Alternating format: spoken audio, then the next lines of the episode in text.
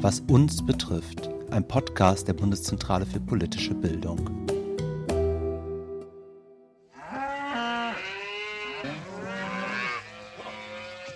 Ramschpreise für Lebensmittel, die beklagte vor kurzem Cem Özdemir, der neue Bundeslandwirtschaftsminister von den Grünen.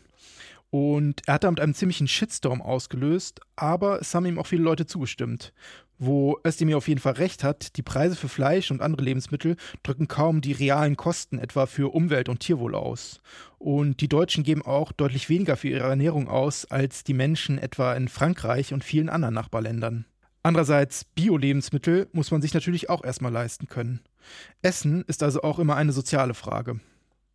Wir sprechen heute über Landwirtschaft und die Versuche, sie nachhaltiger zu machen. Gleichzeitig gucken wir uns auch die zahlreichen Probleme an, die man dabei überwinden muss. Ihr hört, was uns betrifft, den Podcast der Bundeszentrale für politische Bildung. Ich bin Christoph und ich freue mich, dass ihr dabei seid.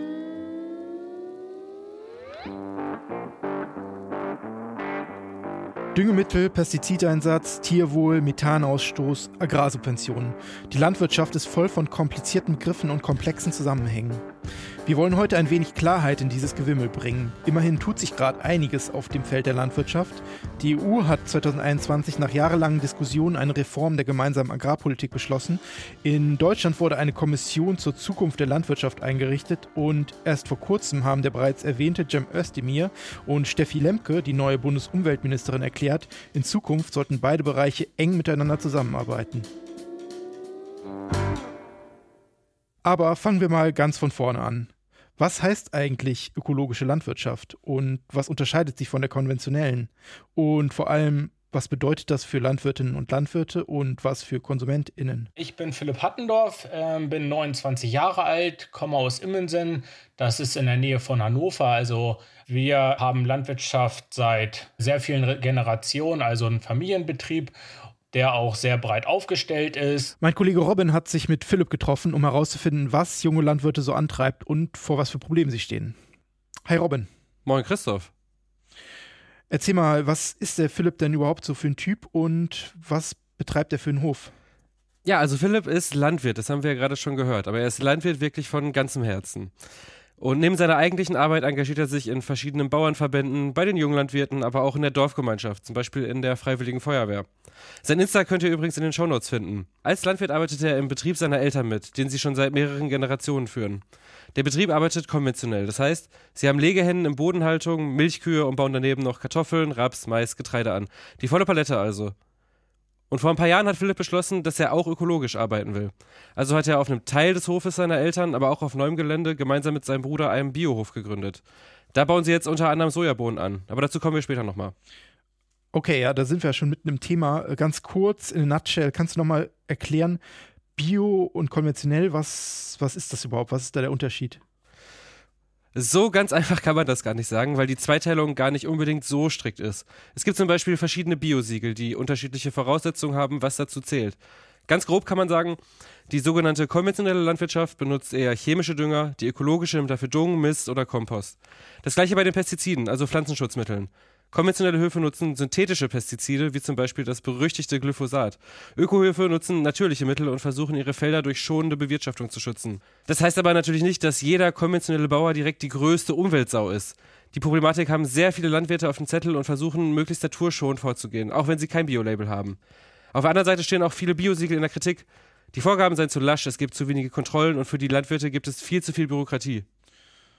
Alles klar. Und du hast jetzt den Philipp getroffen, der sowohl einen Hof hat, der konventionell betrieben wird, und einen, der Bio anbaut. Mhm. Wie kommt das denn zustande? ja, also er ist halt auf einem konventionellen Hof aufgewachsen und hat sich dann mit seinem Bruder entschieden, auch Bio auszuprobieren. Er meinte aber, dass nicht jeder Hof immer so easy auf Bio umstellen kann und dass das grundsätzlich von sehr vielen Faktoren abhängt. Also grundsätzlich äh, muss man schauen, was für Gegebenheiten hat der einzelne Landwirt. Also welcher Standort, welche Lage, welche Frucht, welche Kulturen, welche Haltungsform ist dort angesiedelt, welche Technik ist auf dem Hof vorhanden. Und so probiert man natürlich die passende Kultur für den Betrieb zu finden. Und somit haben wir uns gesagt, wie können wir in Zukunft auf die Gegebenheiten der Bevölkerung und der Politik eingehen Und dadurch, dass wir zwei Betriebsstandorte haben, habe ich gesagt, ich gründe mit meinem Bruder gemeinsam einen Biobetrieb. Mein Vater ist da auch sehr offen für und unterstützt uns da, wo er kann. Und testen und experimentieren in dem Betrieb, wie wir den ausbauen können. Okay, und wie hat das mit seiner Umstellung bisher so geklappt? Ja, er ist halt gerade erst mit dem Umstellungsprozess fertig geworden, weil der drei Jahre dauert und kann es daher noch nicht so genau sagen. Die erste richtige Bioernte kommt erst in diesem Jahr. Und trotzdem hat er immer wieder betont, wie groß das vor allem finanzielle Risiko bei der Umstellung ist. Bin jetzt nach drei Jahren das erste Mal in dem Anbau einer Biokultur. Also meine Ernte steht jetzt im Sommer bevor. Das wird auch sehr spannend. Vorher die zwei Jahre sind hauptsächlich Umstellungsware, die sehr, sehr schwierig vermarktet wird. Ähm, das ist so ein bisschen ein Nachteil ähm, vom Bioanbau, um dort reinzukommen. Trägt man natürlich auch ein sehr hohes Risiko und versucht da die Nachfrage nachzukommen und diese dann gegebenenfalls in der Hoffnung zu bedienen. Und damit sind wir beim springenden Punkt, dem Geld. Das hört sich jetzt zwar banal an, wird aber oft vergessen. Damit Landwirte auf Bio umstellen, reicht eben nicht ihr Herz für den Planeten oder für die Tiere. Entscheidend ist, dass sie durch die Umstellung keine Verluste machen und im besten Fall sogar ein bisschen mehr verdienen. Wir haben vorher in dem konventionellen Betrieb Sojabohnen angebaut. Ähm, die werde ich sehr schwierig konventionell los, weil aus dem Ausland ein hoher Druck an ähm, ja, Eiweißfuttermittel steht, die das günstiger unter weniger Voraussetzungen und Aufwand anbauen können. Da haben wir uns überlegt, jetzt auch dieses Jahr Sojabohnen in dem Biobetrieb anzubauen, weil dort die Nachfrage an ähm, Tofu-Produkten steigt, weil die Verbraucher, die meistens Tofu-Produkte kaufen, auch gerne ein Biosiegel, beziehungsweise ich denke auch die, die Jugend von heute, die wird bestimmen, was in Zukunft auf dem Teller landet. Und wir Landwirte stehen vor der Herausforderung, wie und was können wir möglichst effizient aber auch nachhaltig, ressourcenschonend, klimaschonend anbauen. Okay, also dann haben die VerbraucherInnen doch schon gewisse Möglichkeiten mitzubestimmen, wie der Anbau in Zukunft gestaltet wird. Was hat sich denn da schon in den letzten Jahren getan? Ja, also auch Corona hat scheinbar für andere Speisepläne gesorgt. Die Hattendorfs merken sowas schnell, weil sie viel Direktvermarktung machen. Das heißt, sie haben ihren eigenen Hofladen.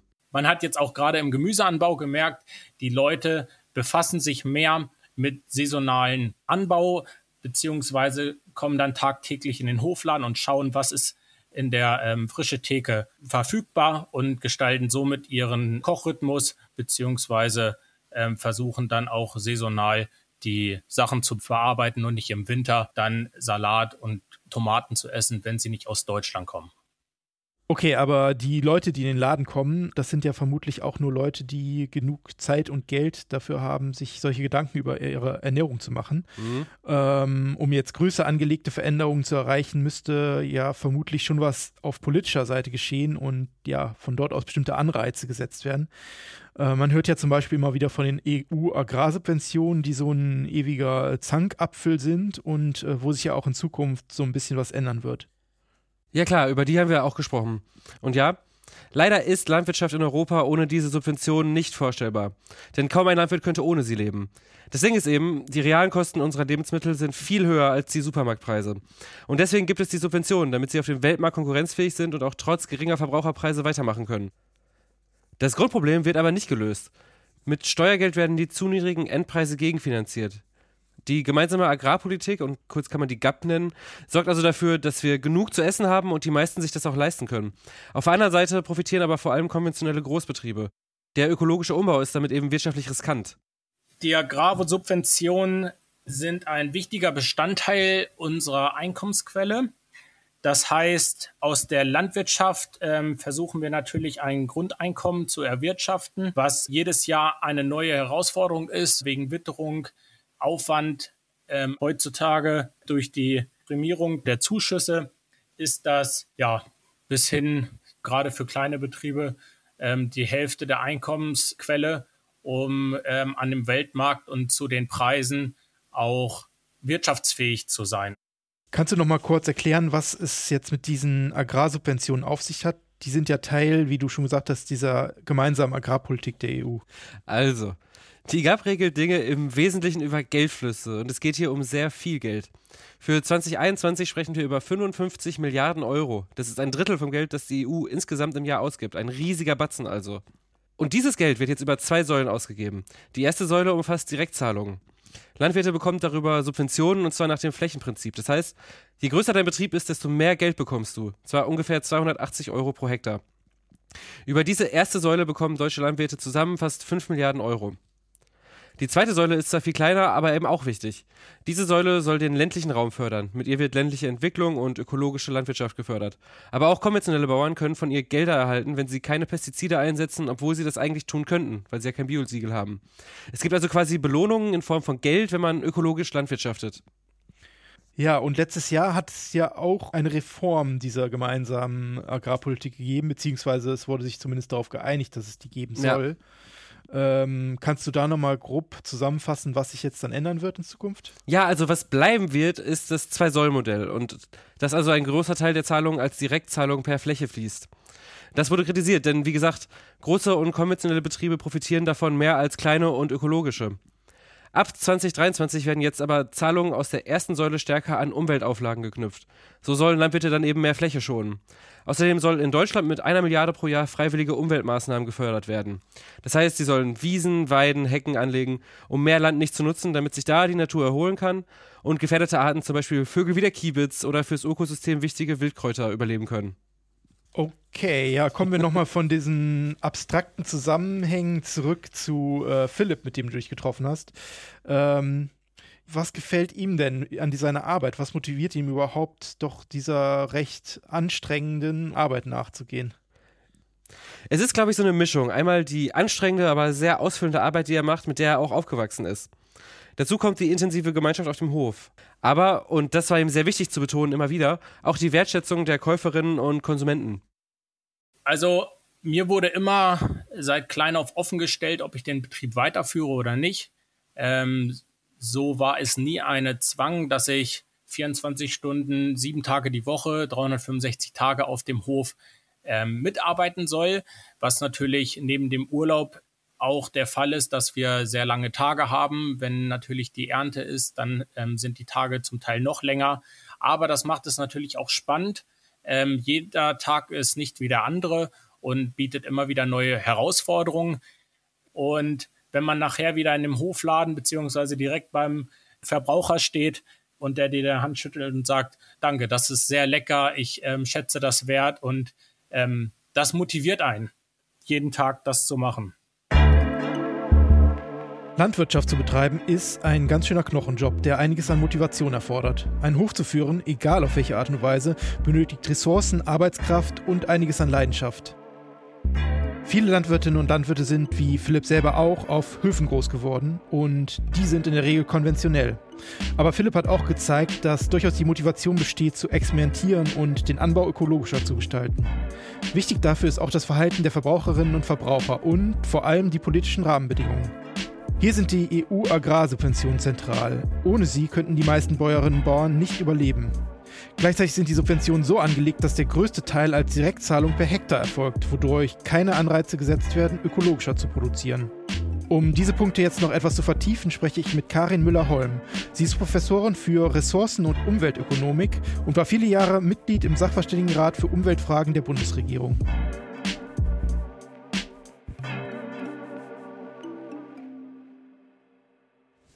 Ja, hallo Karin. Ja, hallo Christoph. Ein wichtiges Thema, über das äh, immer wieder diskutiert wird, sind ja die äh, Agrarsubventionen im Zuge der gemeinsamen Agrarpolitik der EU. Die setzen sich äh, ja aus zwei Säulen zusammen. Kannst du uns das nochmal genauer erklären? Ursprünglich hat man äh, die gemeinsame Agrarpolitik gegründet, um gegen den Hunger oder in Europa was zu machen. Man wollte die Produktion erhöhen. Und das hat man über mhm. Mindestpreise gemacht und äh, garantierte Mindestpreise. Das hat auch super gut funktioniert. Es gab dann nur Butterberge und Milchseen, die man gar nicht haben wollte. Und dann hat man gesagt, so geht das nicht weiter und umgestellt. Und dann hat man erstmal den Landwirten gesagt, ihr bekommt jetzt äh, einen Preis für die Flächen, auf denen ihr irgendetwas an Besonderes anbietet. Und äh, das war dann die erste Säule, die Zahlung für Produktion. Und auch das hat man dann gesagt, ist nicht so richtig gut, weil dann werden sie immer noch besonders viel produzieren und äh, ist dann umgestiegen um 2000 herum auf das, was wir heute kennen. Das sind Direktzahlungen zum einen, das, was man die erste Säule nennt. Und das sind dann aber auch äh, die zweite Säule, das ist Zahlung für Entwicklung des ländlichen Raumes heißt es, da sind eben viel auch Agrar-, Umwelt- und Klimamaßnahmen. Und diese Direktzahlungen, die werden gezahlt je Hektar, den ein Landwirt bewirtschaftet.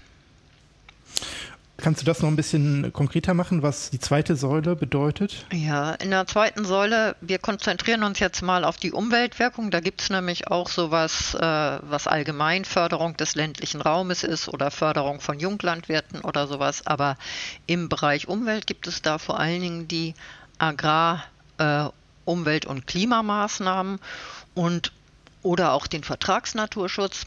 Und das kann sowas sein wie Blühstreifen anlegen. Da fällt zum Beispiel die ökologische Landwirtschaft drunter, die gefördert wird. Das kann äh, sowas sein wie Abstockung von Tierhaltung, also Extensivierung, dass man nicht mehr so viel Vieheinheiten pro Hektar hat und solche Sachen. Okay, und diese zweite Säule ist jetzt auch noch ähm, von der Reform betroffen. Und ähm, an dieser Reform gab es ja auch äh, viel Kritik. Gerade äh, Umweltverbände haben sich eher enttäuscht gezeigt. Kannst du äh, da mal kurz sagen, was deren Kritikpunkte waren? Ja, äh, eigentlich schon bei der letzten Reform 2015 haben alle Umweltverbände, aber auch nicht nur die, auch der Beirat Agrarpolitik gesagt, wir müssen einfach runter, viel stärker von diesen Direktzahlungen, die rein nach der Fläche gehen. Es ist so, dass von diesen Direktzahlungen 80 Prozent bei 20 Prozent der Landwirte ankommen. Und das sind natürlich dann immer die größten Landwirte. Ist ja logisch, wenn man nach Fläche bezahlt. Und äh, das wird eben schon sehr lange kritisiert und da hatte man gehofft, dass man noch einen Schritt weiter kommt, äh, weiter eben beim Abbau dieser flächengebundenen Direktzahlung und mehr dafür darin einsteigt, mehr einsteigt in die Richtung, öffentliche Gelder nur für öffentliche Leistungen zu zahlen. Ähm, oft werden Landwirtschaft und Ökologie ja äh, als Gegensätze thematisiert. Also die Landwirtschaft produziert Treibhausgase, gefährdet die Biodiversität und belastet äh, das Trinkwasser mit Nitrat zum Beispiel. Was ist von einer solchen Gegenüberstellung zu halten? Ähm, da kann man natürlich nicht sagen, dass das nicht so ist. Ja, das passiert. Ähm, aber gleichzeitig wird man Änderungen auch nur gemeinsam mit der Landwirtschaft schaffen. Und das ist äh, die große Idee sowohl hinter der Kritik, aber auch hinter dem, was äh, die Zukunftskommission Landwirtschaft gesagt hat. Wir müssen die Mittel nutzen, um hier die negativen Auswirkungen zu verringern, sodass dieses Verringern negativer Auswirkungen sich für einen Landwirt oder eine Landwirtin eben auch lohnt, weil ähm, die Landwirte machen das ja nicht, weil sie gerade Lust dazu haben, sondern weil sie auch gezwungen sind, gerade wenn es nicht die ganz großen Landwirte sind, äh, am Markt zu bestehen und damit kostengünstig zu produzieren. Und von daher ist eben die Idee zu sagen, wir müssen die öffentlichen Subventionen stärker in Honorierung von Verringerung dieser äh, negativen externen Effekte umwandeln. Okay, ja. Du hast jetzt auch schon die Kommission Zukunft der Landwirtschaft angesprochen, die äh, ja, zum Ziel gesetzt hat, die Landwirtschaft in Deutschland nachhaltiger zu gestalten. Ähm, das Ziel, das die Kommission formuliert, ist es, das Agrar- und Ernährungssystem so anzulegen, dass, Zitat, die Vermeidung schädlicher Effekte auf Klima, Umwelt, Biodiversität, Tierwohl und menschliche Gesundheit im unternehmerischen Interesse der landwirtschaftlichen ProduzentInnen liegen können. Ähm, jetzt hast du gerade schon gesagt, dass das genau das Ziel ist, irgendwie durch diese äh, öffentlichen Leistungen, äh, also die ökonomisch rentabel zu machen. Wie kann das denn gelingen, in Deutschland, aber auch auf europäischer Ebene?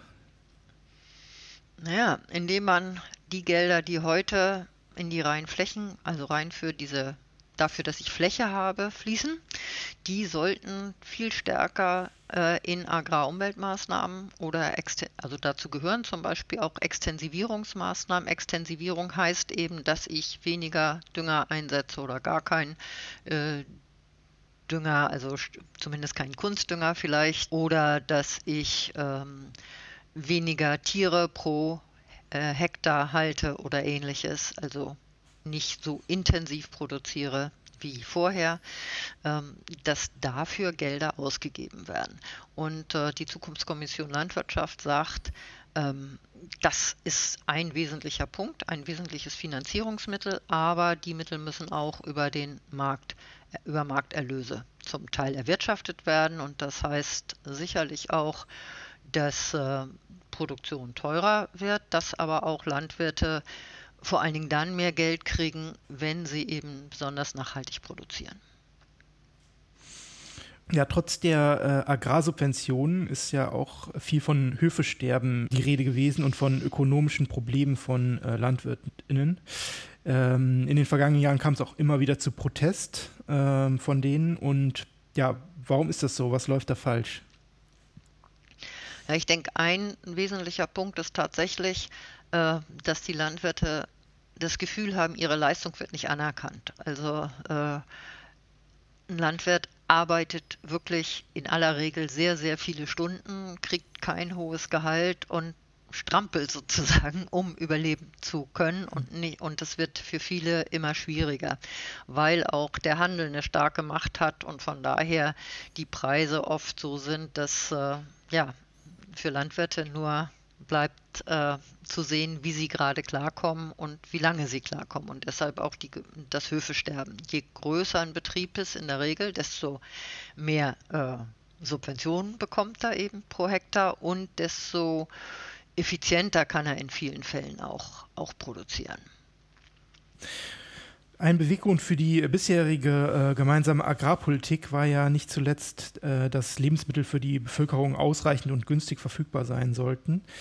Ähm, wäre das jetzt mit einer kompletten Umstrukturierung auf Ökolandbau vereinbar? Bio-Lebensmittel sind ja auch deutlich teurer zum Beispiel als konventionelle. Also ich glaube, dass das nicht vereinbar ist. Wenn wir wirklich wollen, dass äh, Lebensmittel auch wieder mehr wertgeschätzt werden, dass, äh, wie das so schön heißt, die Preise die Wahrheit sagen, obwohl das sehr, sehr schwierig ist, aber eben äh, tatsächlich auch zum Beispiel weniger tierische Produkte konsumiert werden, dann werden die Preise steigen müssen. Und äh, das ist auch eine Forderung schon länger von auch von Umweltverbänden, die eben sagen, zum Beispiel die Reduktion von Mehrwertsteuer auf insbesondere Fleisch, aber vielleicht auch auf andere tierische Produkte, äh, das wären dann Käse, Milch, muss weg.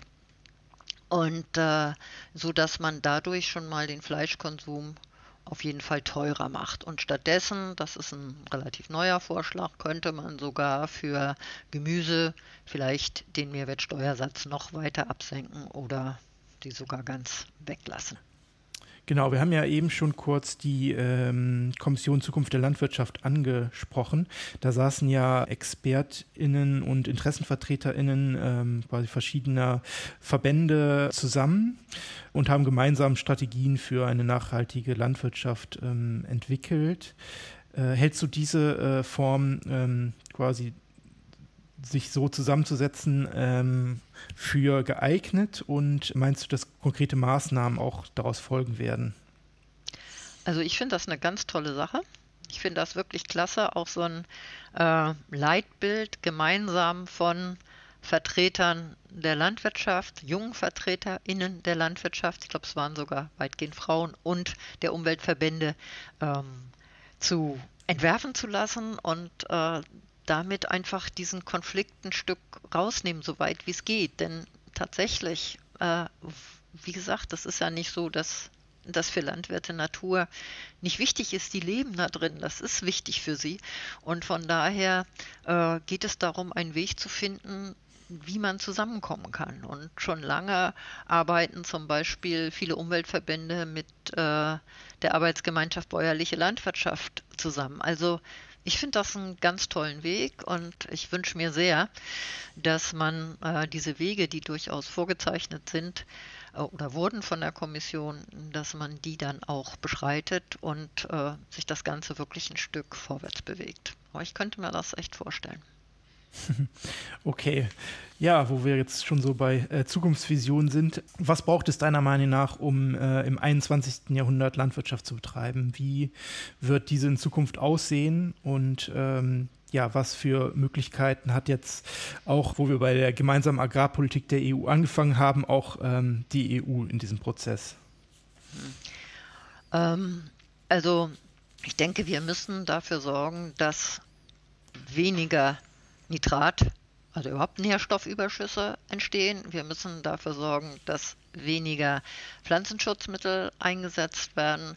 Die Produktion Zusammensetzung muss sich ändern, eben äh, weniger Kraftfutter. Kraftfutter ist also zum Beispiel Soja, ja, das ja, an Tiere verfüttert wird, Getreide, ähnliches, das sollte weniger sein. Ähm, wir brauchen allerdings insbesondere Rinder weiterhin für die Grünlandnutzung. Das scheint mir durchaus ganz wichtig zu sein, aber eben nicht in dem Maße, wie wir es heute haben, wo äh, der größte Teil der Fleischproduktion, auch der Milchproduktion eben in Ställen stattfindet. Also wir müssen viel mehr die Grünflächen, die wir haben, die wir auch aus Gründen des Artenschutzes äh, schonen wollen oder schützen wollen, behalten wollen, die müssen wir äh, fördern. Aber da muss es eben ein Umdenken geben und ich weiß, also für diese Seite ist die gemeinsame Agrarpolitik vielleicht sinnvoll, aber ich glaube tatsächlich, ähm, dass wenn man Akzeptanz in der Bevölkerung haben will, dass man dann auch äh, Sozialpolitik betreiben muss. Ich glaube, mhm. ähm, dass es Akzeptanz nur geben wird, wenn man sich Gedanken macht, wie man insbesondere diejenigen, die wenig Geld haben, schützt. Ähm, die Energiepreise steigen, wenn jetzt auch noch die Lebensmittelpreise steigen, dann ist das, und die Mieten werden nicht gerade weniger, dann ist das für viele ein echtes Problem. Unser Podcast heißt ja, was uns betrifft. Und ähm, da würde ich dich noch fragen, ähm, genau, was Inwiefern betrifft uns die Landwirtschaft und ähm, die Umgestaltung der Landwirtschaft? Also wir haben ja schon viel über unsere Konsumgewohnheiten gesprochen und äh, da sind wir natürlich alle nicht nur betroffen, sondern wir sind auch alle die, die selber unsere eigenen Entscheidungen treffen und von daher uns überlegen können, auch unseren äh, Konsum an tierischen Produkten. Ich finde es total traurig, aber da ist sowas wie Käse mit gemeint, nicht nur Fleisch, äh, zu überlegen, ob man das nicht einschränken kann.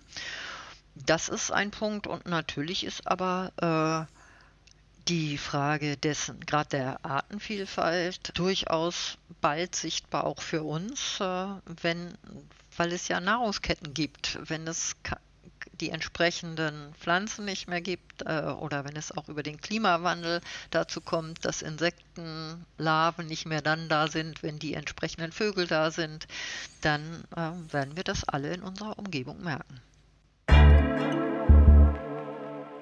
Die Landwirtschaft nachhaltig zu machen, braucht es Veränderungen. Weniger intensive Landnutzung, mehr Grünflächen, weniger Viehbestand und auch weniger künstliche Dünger und Pflanzenschutzmittel. Das bedeutet aber, die landwirtschaftliche Produktion wird teurer und bereits heute können die meisten Landwirtinnen nur durch massive Subventionen überleben. Klar ist, dass eine ökologische Umgestaltung der Landwirtschaft nur möglich ist, wenn man diejenigen mitnimmt, die vor Ort die Lebensmittel anbauen und dafür sorgen, dass die Regale im Supermarkt voll sind. Hier ist die Politik gefragt, damit Bäuerinnen und Bauern genug verdienen und gleichzeitig einen Anreiz haben, um die Umwelt zu schützen und das Tierwohl zu fördern. Gleichzeitig werden einige Lebensmittel teurer werden müssen, als sie es heute sind. Das ist ein Problem, insbesondere für Menschen mit niedrigem Einkommen. Hier sind innovative Lösungen gefragt, um den Prozess sozialverträglich zu gestalten. Sowohl Philipp als auch Karin haben deutlich gemacht, dass es aber nicht nur auf die Politik, sondern auch auf die Verbraucherinnen und Verbraucher ankommt. Um es mit Philipps Worten zu sagen, die Jugend von heute entscheidet, was morgen auf unseren Tellern landet. Falls ihr jetzt noch Fragen oder Feedback zur Folge habt, freuen wir uns von euch zu hören. Schreibt uns doch einfach an, was uns betrifft, at bpb.de. An dieser Stelle möchte ich mich bedanken bei unseren GesprächspartnerInnen Philipp Hattendorf und Karin Müller-Holm. Danke auch an unseren Reporter Robin Siebert, unser Redaktionsteam Lea Willhoff, Dominik Ott Despoir und Gesine Gerdes. Und natürlich danke euch allen fürs Zuhören. Ich bin Christoph Rasemann und sage Tschüss, bis zum nächsten Mal.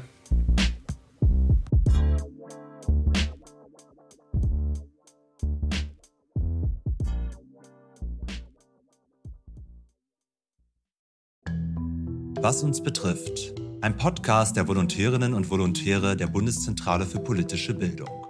Das Material steht unter der Creative Commons Lizenz und darf unbearbeitet unter Nennung der Urheberin zu nicht kommerziellen Zwecken weiterverbreitet werden.